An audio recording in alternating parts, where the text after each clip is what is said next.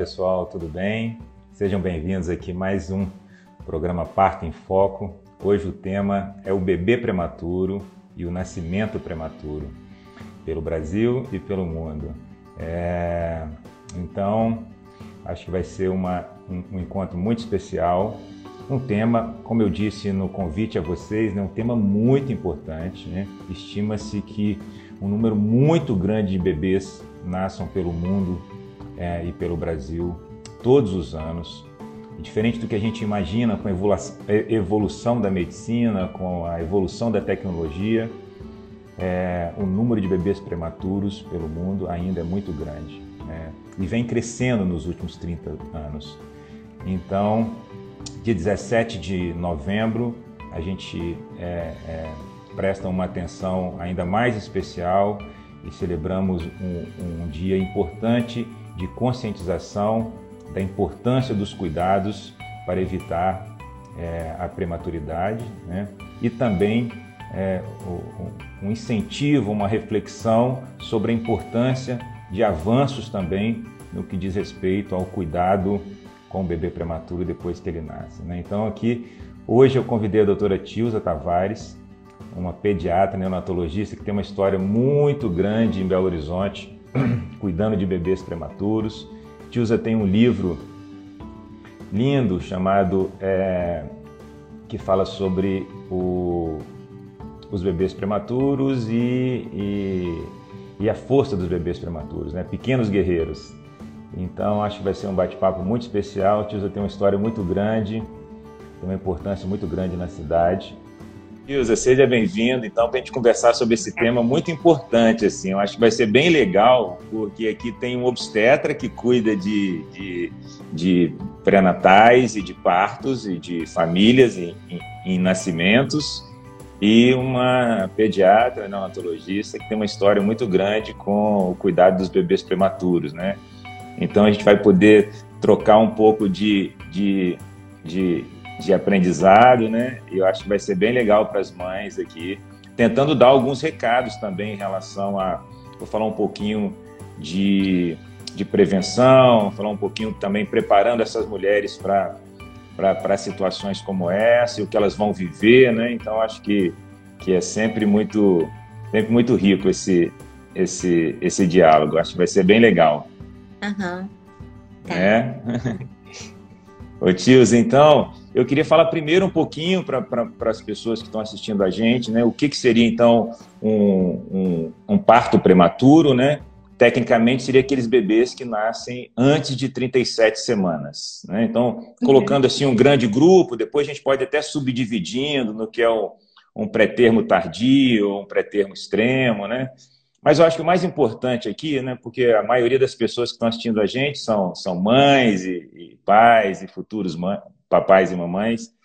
Então, falar um pouquinho é isso. Deixar isso é, fica mais simples de entender. Acho que aqueles bebês que nascem antes de 37 semanas, não é isso? Uhum. É ótimo. Ótimo. E, e eu estava levantando esses números, né, tios, assim, incrível, né, como com todo o avanço da medicina moderna, né, a gente tem aí números é, é, impressionantes em relação à prematuridade, né? É, e, com, e com indicadores de crescimento nos últimos 30 anos, né? Assim, a gente pode até discutir um pouco as causas também, né? Assim, tem algumas coisas que podem estar levando a isso, apesar de todo o avanço da, da, da, da medicina moderna, né? Da obstetrícia, do pré-natal, do avanço dos exames de ultrassom, né? Eu acho que eu acho que é, uma, é um, um, um, número impressionante, né? Você vive isso todo, há muitos anos, né? Então, conta um pouquinho, Tilza, primeiro, antes da gente entrar no, no, nessa, né, nos detalhes é, é, mais técnicos, queria saber um pouquinho quando foi que o bebê prematuro chegou até você. Assim, contar um pouquinho de como você, quando você formou, já tinha CTI neonatal, já existia essa tecnologia. Eu estou perguntando porque quando eu cheguei em Belo Horizonte em 2000, em 2000 é, tinha acabado de inaugurar o, o, CTI neonatal do hospital onde eu fiz residência. Tinha poucos anos. Uhum. Então, eu queria entender você onde os bebês prematuros é, chegou até, chegaram até você. Então, eu formei um pouquinho antes de você, né? Eu formei, eu formei em 85 e eu fiz residência de pediatria na Previdência. E naquela época, é, existia na Santa Casa, né? a gente tinha é, UTI neonatal, e no Hospital Santa Rita. O Mater Dei estava começando também, mas os, os, os, hospitais que, que a gente acabava encaminhando, né? Os prematuros era na Santa Casa e no Hospital Santa Rita.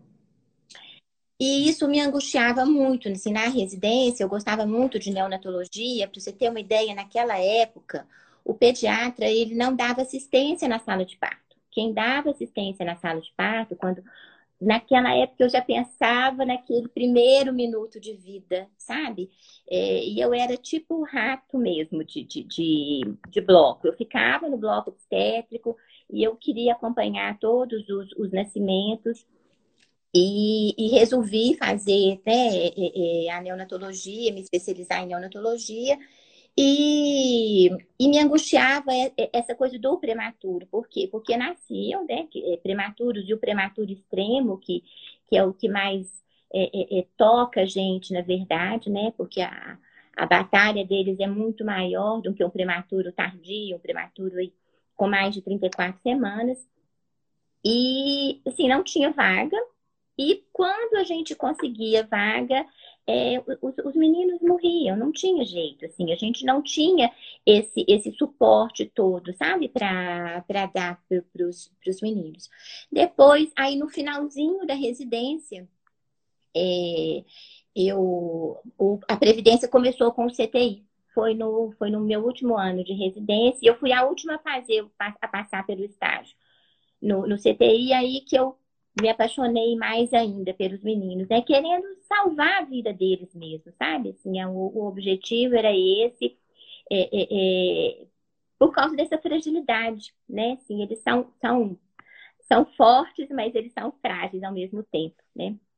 E aí depois eu fiquei um ano lá no Santa Rita, acompanhei o pessoal lá, e inclusive foi o pessoal do Santa Rita, depois que montou, junto com outros pediatras, né, em Belo Horizonte, que montou o Neo Center, e me convidaram para para fazer parte do Neo Center. Antes disso, eu fui para a França, fiquei um ano lá, é, fazendo né, uma, uma pós-graduação em, em, terapia intensiva, e não tinha jeito, assim, eu sempre ia, ficava com os, com os pequenininhos. E teve um, um, um, um pequenininho lá que chamava Pierre Thibault. A gente chamava ele do pequeno Thibault. Um bebê que ficou meses lá internado com, né, no respirador, com o problema que é um problema assim que, que no início é, é, foi um grande desafio né, para a terapia intensiva neonatal, que é o problema respiratório né, do, do, do prematuro. E, e, e, esse menino me marcou muito, sabe? Assim, é, que a gente não tinha, não tinha o que fazer, né? É, e aí foi quando começou depois o Neo Center, em 92, e a ideia da, dos, dos, fundadores, né? Do, dos, são eles eram diretores, é, é, é, é, coordenadores de alguns serviços de terapia intensiva, né? E eles resolveram, então, fazer, criar o Neo Center por causa disso, assim, lá fora, é, esses meninos eles sobreviviam. Por que, que aqui a gente, né, eles não, não, não podiam sobreviver? Lógico, né? E aí foi interessante que no início, então isso tem aí 28 anos, é, a mortalidade era muito alta, né? Então, assim, a gente é, é, é conseguia dar o suporte, mas ainda com uma mortalidade muito alta. Para você ter uma ideia, naquela época, a mortalidade do prematuro extremo, é, que é, é abaixo de, o bebê é abaixo de mil gramas, né? Era de em torno de 80%, 90%. Hoje é o contrário, né? Hoje a sobrevida é 90%. Então, isso é muito bacana. E outra coisa que eu, que eu acho muito legal, é, de, é, assim, desses anos que a gente é, é, vive aí, é, a gente começou, então, os meninos começaram a, a sobreviver, mas ainda com uma sobrevida, com uma qualidade de vida ruim, né? Porque a gente sabe, assim, tem é, algumas comorbidades, que a gente chama de comorbidades, que são consequências da prematuridade, É, então, os bebês é, é, é, começaram a sobreviver, mas com essa qualidade de vida é, limitada. Né? E agora não, sabe? Assim, é muito bacana você ver que eles sobrevivem e sobrevivem com uma qualidade de vida muito melhor, muito melhor. São, são crianças que são né, inseridas na sociedade, assim, né, com muita... Eu brinco com os pais, é, quando é menina, né, o, o, o, o menino, Aí a mãe fica preocupada, sofrendo. Eu falei, não, você vai ter muito trabalho com, com seu rapaz, por exemplo, com suas norinhas, né? Com as noras que vão aparecer. Então, por, por causa disso, né? Assim, hoje a gente vê é, é, é muito claro isso, sabe? É, é, é, isso que é importante, né? A sobrevida com qualidade. Eu queria falar com você de dois desafios que eu acho que a gente tem no Brasil. Aí é um, é uma, é uma sinergia entre a obstetrícia e a pediatria, né? que é, né? É, eu não vou falar aqui só da prematuridade atrogênica, porque é, falando, ah, mas o pessoal do parto normal não fala do parto normal, tá falando só da cesariana sem necessidade. É, mas eu vou dividir então duas, dois desafios que existem, na minha opinião. Um é a prematuridade atrogênica, os bebês nascendo prematuros antes da hora de forma desnecessária é, ou por um agendamento de, do nascimento de forma eletiva, por motivos banais e sociais, e também o bebê no Brasil nascendo prematuro por um diagnóstico de uma complicação de uma forma muito especial, entendeu? Ah, pressão 14 por 9, 34 semanas, 35 cesariana, tira o bebê. Pré-eclâmpsia, entendeu? E não era pré-eclâmpsia, não tem diagnóstico pré-eclâmpsia. Eu fui diretor clínico de uma maternidade privada em Belo Horizonte e eu vi isso muito, muito bebê prematuro nascendo, é, de diagnósticos. E aí eu não, não digo que é má fé, não, estou falando é um pouco do, da, da, do equívoco no diagnóstico, ou a insegurança em lidar com aquela situação. Tá? Então, eu vou dividir na prematuridade iatrogênica e também na má assistência ao parto normal. Porque no Brasil, para mim, tem dois problemas né, que, que levam bebês à UTI neonatal, né, é, de forma é, desnecessária ou, ou, evitável, vamos dizer assim. Né? Uma é a prematuridade iatrogênica, na minha opinião, e a outra é a má prática, a má assistência ao nascimento. Né? Queria que você falasse um pouquinho, vamos falar primeiro sobre esses bebês nascendo é, antes da hora, de forma é, agendada ou não eletiva, fora do trabalho de parto, né? contra tudo que a ciência diz. Eu não estou te botando em saia justa, não, tá, Tilza? Mas é só para você falar um pouquinho sobre o olhar do pediatra, tá bom? É, eu acho que você me colocou numa saia Entendi, tá bom. Né? Mas, assim, mas, eu, mas eu vou te falar uma coisa, assim, é, é, eu acho que tem muita coisa que é cultural, sabe? E, uhum. e eu tenho visto, eu acho que com 33 anos aí de profissão, eu, eu, eu, eu posso falar isso, né? É, eu vou colocar o lado positivo da coisa. É, tem melhorado, sabe? Assim, é, antigamente a gente via, eu, eu, vou te falar numa boa, assim, é, não tô querendo agredir ninguém, mas perto do, do carnaval, perto do Natal, o pediatra ficava em pânico, em pânico, que vão nascer crianças antes da hora. Sabe? Hoje a gente não vê isso mais. Né? Isso tem melhorado, sabe? Assim, é, é, é, essa, essa consciência, sabe? É, ela, ela tem mudado. Assim, eu, eu, é muito claro isso para mim. Que sabe? bom, que bom. De uma, a gente participa de uma rede de UTIs neonatais privadas no mundo, que chama Vermont, Oxford. E, e quem faz no Neocenter, quem faz o lançamento desses dados sou eu. E eu via muito isso, sabe? Assim, criança com 38 semanas, mas quando aí acaba indo para UTI com desconforto respiratório, dessas cesáreas, né, agendadas. E hoje você vê como é que, como que mudou, sabe? Assim, a gente não tem, é muito raro, assim. Você tem, não vou falar muito raro, mas diminuiu muito, diminuiu muito. É tanto que, que a gente vê é, é, é, as cesáreas, né, ditas eletivas, é, você não pode fazer com menos de 39 semanas, né? Isso, então, então surgiu, só, só, um parênteses, é, é, surgiu regulamentações, né, do sistema de saúde, da ANS, cobrando determinadas justificativas para que aquela cesariana, né, assim, já a mulher, a mulher é, é, é, vai ser submetida a uma cesariana por algum motivo, é, ou por um motivo é, talvez não médico, não técnico e tal, né, que se respeite pelo menos o, o, o tempo é, de 39 semanas em diante e tal, essas coisas. Né? Então já tem certas regulamentações que que auxiliaram nessa mudança que você está vendo. Eu acho que passa também um pouco pela informação, um pouco pela democratização da informação, as mulheres um pouco mais bem informadas sobre esse aspecto. E, e os profissionais também, eu também vejo como você, assim, eu tenho observado que, principalmente nos últimos 10 anos, isso, essa, essa prática tem, tem ficado cada vez é, menor, graças a Deus, pelo menos em Belo Horizonte. Não, com certeza, com certeza. É. E, é, e é engraçado porque, se você for pensar bem, né? A fruta, ela só cai do pé depois que ela estiver madura, né? Então, assim, tem que esperar entrar em trabalho de parto. Seria o ideal, é a hora que ele está pronto para vir, sabe? É, é, é, um dia desses, eu fiquei pensando numa coisa meio triste, para falar a verdade. Eu, eu nunca comentei isso com ninguém. É, a impressão que me dá quando você é, indica um nascimento, estou colocando a coisa mais para o lado espiritual. Quando você indica um nascimento é, é, programado, assim, é como se fosse um suicídio do outro lado, sabe? Assim, não. Será que era essa hora de eu nascer mesmo? Será Nossa. que é essa hora? Sabe, uma, uma, uma quebra do lado de lá. Não sei, assim, foi uma coisa que tem pouco tempo que eu, que eu pensei nisso, assim pensando do lado, do ponto de vista espiritual, se não, se não seria um suicídio do lado de lá, sabe?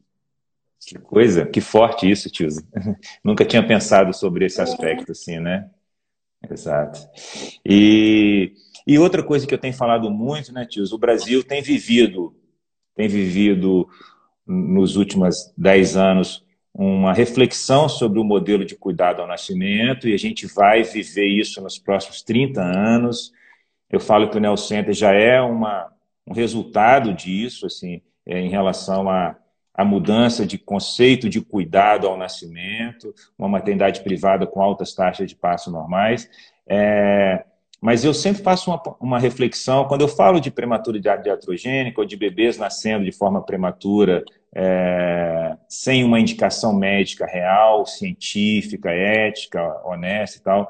Mas, por outro lado, também eu faço uma, um, um apelo para que a, a, a, assistência ao parto também evolua de acordo com a, o que a tecnologia pode oferecer de segurança, de que o bom pré-natal pode impactar nisso, né? porque uma má assistência a um parto por via é, é, vaginal também pode levar bebês à unidade de terapia intensiva. E é um grande desafio, porque a obstetrícia ela humilha a gente às vezes, né?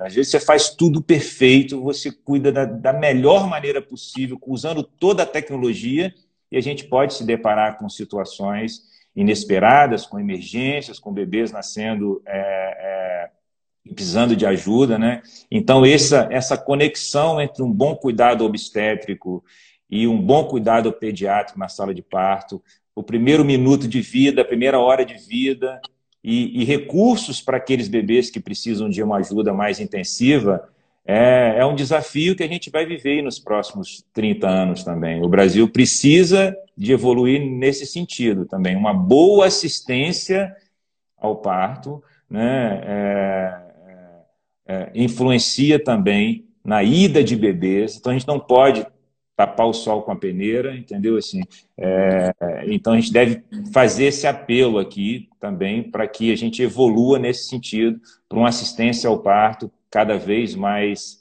é, é, cuidadosa, mais atenciosa, mais humana, usando a tecnologia de acordo com a necessidade. Então não pode faltar recursos para cuidar bem de um bebê e principalmente de um bebê prematuro, né? de uma assistência ao nascimento de um bebê prematuro. De todos eles, mas de um bebê prematuro em especial, tanto no parto, tanto no andamento daquele nascimento, a vigilância desse bebê, a maneira que a gente oferece esse cuidado para um, uma, uma boa vivência de parto, até é, é, o, o, entregar esse bebê para o pediatra, para o neonatologista. Né? Então, acho que é, são desafios do Brasil que eu queria te provocar um pouquinho, eu coloquei em saia justa. Qual que é o nosso problema? É o nosso mundo real, né? É o nosso mundo possível. Por quê? Porque para uma estrutura dessa, você precisa de recurso, de recurso financeiro, de recurso uhum. de pessoas, né? E que, infelizmente, a gente, a nossa realidade ainda é outra, né? Então, a gente é, vive o mundo possível. Então, o, o, nosso mundo possível hoje é, é questão de, de, de, de espaço, né? De, de, dimensionamento de, de pessoal, né? E, e infelizmente, e eu não sei, assim, Emerson, é, do jeito que as coisas estão indo. É, só, não, só um parênteses, né, Tilza? Porque a gente, é, é, no serviço público, isso tudo está falando em, em, orçamento, investimento, em estrutura, isso tudo está tá conectado a verbas do, do, do, do, do Ministério da Saúde, do, do governo e tal.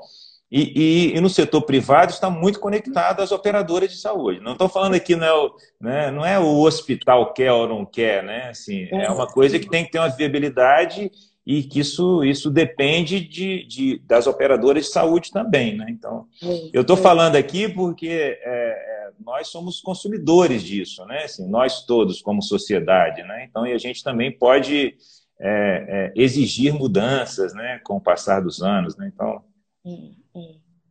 Mas eu não sei se isso é um futuro próximo, sabe? Pela uhum. situação, né, que a gente que a gente vive hoje, né? Assim, eu realmente não tenho muita em relação a isso. Então, o que que a gente faz? A gente vive o mundo possível. Dentro do mundo possível, o que que a gente pode fazer? Qual o cuidado que a gente pode dar? O que que a gente pode dar de melhor, sabe? Para a família, né? Para os meninos, não tem, assim, eu acho que é isso. E uma coisa que, que é muito importante, a gente fica falando, assim, em relação à conscientização da prematuridade, ela está embasada exatamente, eu acho que em três pilares, né? Da, da questão do pré-natal, como você falou, da gente evitar o que a gente puder, né? O máximo que a gente puder, que esse bebê nasça prematuro. Quando nasce prematuro, é esse cuidado, é respeitar o tempo, é respeitar que essa família é uma família prematura também, que ela não estava preparada para receber essa criança, né? Nesse cenário que a vida coloca muito diferente, e o depois, sabe? A inserção dessa criança na sociedade. Porque eles, eles, eles estão sobrevivendo, estão sobrevivendo com, com menos comorbidades, né? Mas ainda é prematura. A prematuridade ela acompanha a criança depois, né? São pessoas mais sensíveis, são pessoas que têm uma organização espacial diferente, né? E que precisam, do mesma forma que o obstetra acolhe a mãe, que o pediatra, a equipe acolhe esse bebê, essa, essa família na UTI. A sociedade tem que acolher o prematuro quando for para a sociedade, sabe? Assim, eu, eu, fiz, o ano passado, eu visitei duas escolas, é, colocando isso para eles, e isso começa, isso começa, eu acho que pelos professores, sabe? E eu achei interessante que depois que a gente conversou, que eles conseguiram entender o que, que é um prematuro, o que, que ele passa, né? É, é, é o, o que, que ele faz, qual que é a batalha dele para ele sobreviver, elas é, é, é, começaram, pelo menos me falaram, que na ficha de matrícula deles, eles, elas vão colocar peso e idade gestacional. Sabe? Que Porque legal. É diferente, né? É diferente uma criança que nasce de 25 semanas e vai para a escola e uma criança que nasce de 35 ou 37 semanas e que vai para a escola. Sabe? Então, e isso a gente ainda está muito, muito, muito é, é, é, aquém do que é o necessário para essas pessoas. Né?